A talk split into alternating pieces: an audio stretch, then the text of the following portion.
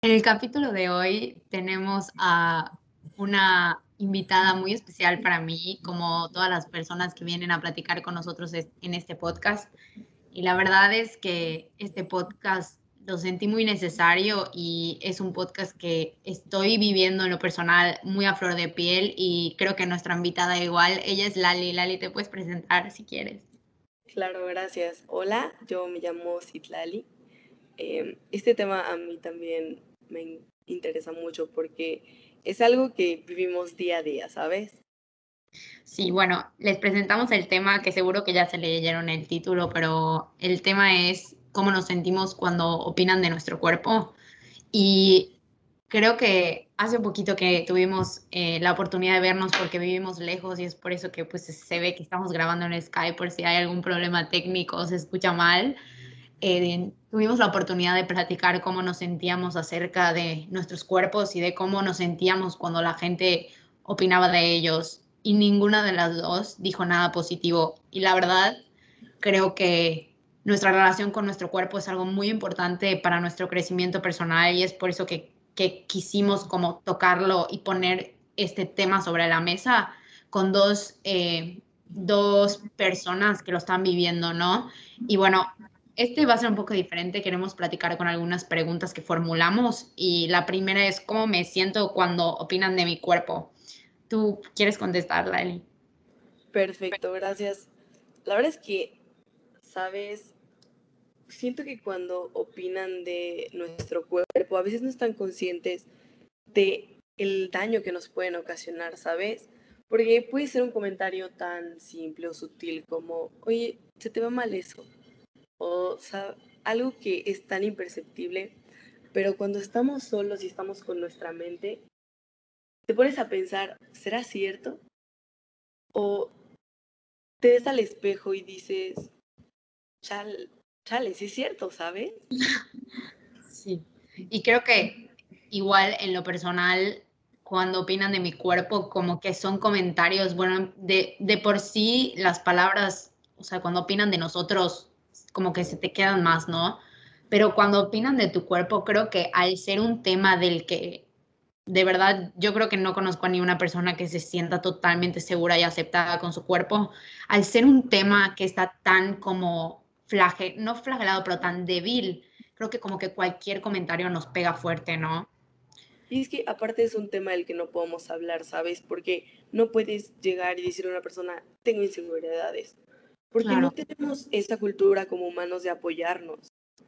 Sí, 100%. Y de hecho eso me gusta mucho que contigo sí platico de esos temas cuando nos sentamos a platicar. Y el otro día eh, leí, eh, le estaban haciendo una cajita de preguntas a Alan por el mundo y decía de que le pusieron, le pusieron la cajita que decía, te acabo de ver en creativo, te vi más hinchado, ¿es la cámara o están buenos los tamales? Eso le, eso le escribieron y él contestó de que llevo un par de años batallando con mi cuerpo y puso algo que creo que me gustaría decir en este podcast porque siento que es algo que aplicaría para todos y hasta en lo personal yo lo podría usar. Y dice, si la observación que vas a hacer de otra persona, esa persona no la puede cambiar en cinco segundos como un gallo en el pelo, algo en el diente o algo así, es mejor que te calles. Y de verdad creo que son comentarios que nunca hacemos con el afán de ofender o de hacer que la persona piense o tripee, pero al final pegan, ¿no? Mira, tienes toda la razón. Y, ¿sabes? Incluso en esta no es la era de las redes sociales. Eh, esta super TikToker famosísima. Bueno, y esto me lo dijo mi hermano, me dijo, ¿sabes qué? A esta TikToker le dicen que está gorda o ¿Cuándo vas a superar a la ballena en seguidores? Había un comentario así literal. Que, o sea, yo a veces me pregunto, oye, ¿por qué estas chavas de que se operan cada ratito? Imagínate todo el tiempo recibir con comentarios de miles de personas que están opinando de qué es lo mal en ti. Claro. Y, exacto, o sea, por ejemplo, a mí, la verdad, eso que tú dijiste me puso chinita la piel. Si no puedes cambiar eso en cinco segundos, es mejor que te calles. Literal. Y bueno, otra, otra pregunta que, bueno, siento que ya puede entrar aquí es, o sea, ¿qué presión en estereotipos siento en mi cuerpo por ser mujer? Y la verdad es que, bueno, nunca, creo que de verdad nunca he platicado este tema con un hombre. Sí sería un poco necesario platicarlo con un hombre, pero la mayoría de las veces lo he platicado con mujeres y todas sienten como la presión de tener el cuerpo perfecto. O sea, es ocupa, y yo siento que es un problema que como mujeres nos ocupe tanto espacio en nuestra mente y, y tanta energía el querer vernos bien todo el tiempo el querer vernos buenas, el querer vernos flacas, el querer vernos guapas y atractivas y, y nos hace como no aceptarnos como somos, ¿no? Exacto. Hay una serie que se llama The Truman Show, me parece. Es de un señor que toda su vida estado dentro de un set de grabación, pero él no lo sabe. Y hay una frase que dice, aceptamos la realidad del mundo que se nos presenta. ¿Por qué relacionó esto con este tema? es que toda nuestra vida, la cultura que nos han inculcado desde que somos pequeñas es, tú te tienes que ver bien porque de alguna manera tienes que conquistar a un chico, ¿sabes? O tienes que ser así y tienes que ser femenina y, tienes que ser tal, tal, tal, tal, tal. Tienes que estar arreglada, tienes que estar maquillada. Eso nos los han hecho creer toda nuestra vida. Y aunque nosotros no lo aceptemos, lo llevamos encarnado y siento que es por eso que nos importa tanto cómo nos ven ellos. Claro, y me encanta eso que dices de que aunque no lo aceptemos, porque creo que en el fondo todas sabemos que nos, o sea, esos cuerpos que vemos y con los que nos comparamos son prácticamente imposibles y si, o falsos, o sea, operados, y si son reales, son de genética o de años de trabajo, de constancia. O sea, creo que igual en lo personal, siento que a nosotras como mujeres nos hace falta ser un poco más conscientes y más realistas de, de, nosotros y de lo que podemos llegar a ser o podemos llegar a tener o con lo que nos sentiríamos cómodas haciendo, ¿no? O sea, corporalmente hablando, físico. Y quiero hacer la siguiente pregunta, como cuán frecuente me comparo con los demás cuerpos y si existe como esa perfección. ¿Tú qué opinas? Ok, yo la verdad es que me comparo demasiado y creo que excesivamente, ¿sabes?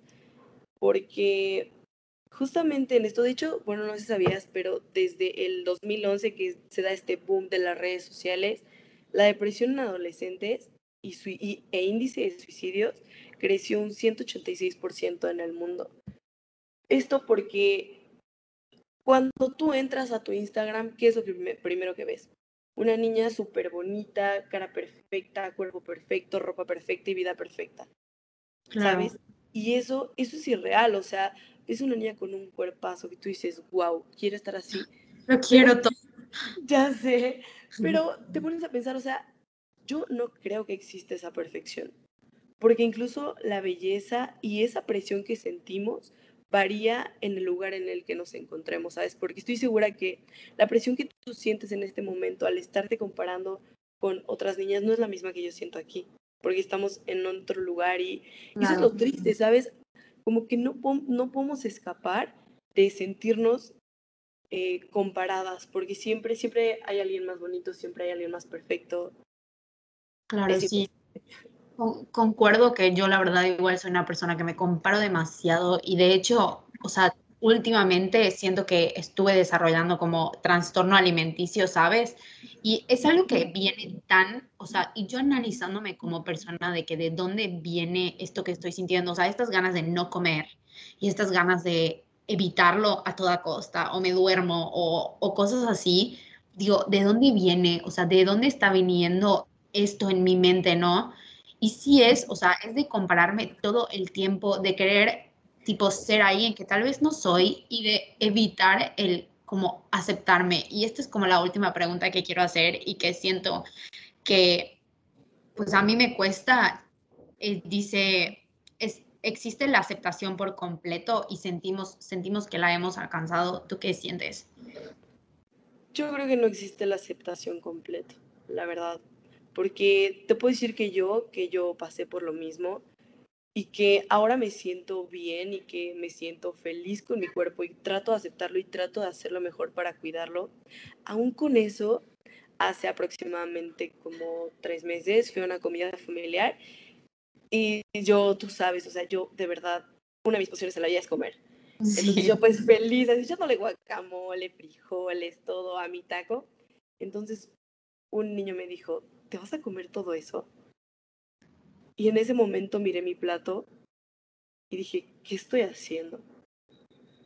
¿Sabes? incluso yo que, que me siento feliz conmigo misma, en esos momentos dudo y me siento mal, ¿sabes? Claro. Es que sí, igual, igual yo opino que, bueno, al menos yo no sé si exista, bueno, la perfección en general no existe, pero no sé si exista como ese punto de aceptación. Siento que en lo personal no lo he alcanzado, o sea, no estoy ni cerca a alcanzarlo y no sé si algún día pueda, tal vez siento que si cierro todas mis redes sociales y me desaparezco de la faz de la tierra, tal vez ahí esté aún a la mitad de aceptarlo completamente, porque sí, sí siento que lo que dijiste es un factor, o sea, el compararme en redes sociales, el todo el tiempo estar viendo la perfección, la vida, la guapa, no sé qué, sí me hace como constantemente no aceptarme.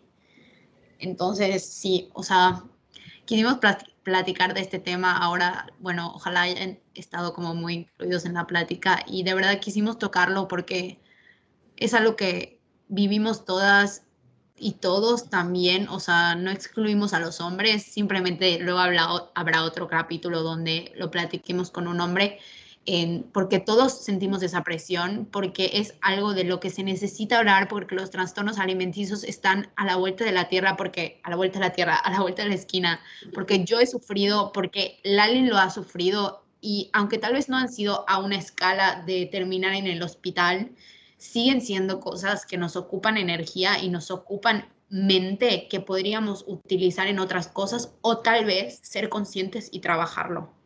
Exacto, y tratar de ser feliz, ¿sabes? Al fin y al cabo, nosotros somos los únicos que nos tenemos al final de los días.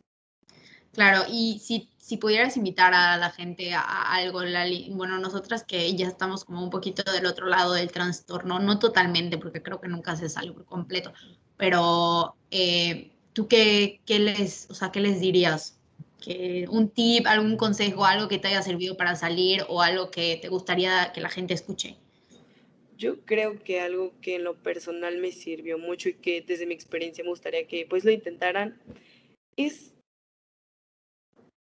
darte cuenta de que todos pasamos por lo mismo y todos nos sentimos inseguros a veces y todos nos sentimos mal a veces, pero es normal, ¿sabes? O sea, es parte de la vida. Yo a mí eso en lo personal me ayudó. Sí, yo creo que igual los invitaría como a aceptar y abrazar sus inseguridades, que al fin y al cabo son parte de ustedes y lo que no se acepta no se puede trabajar.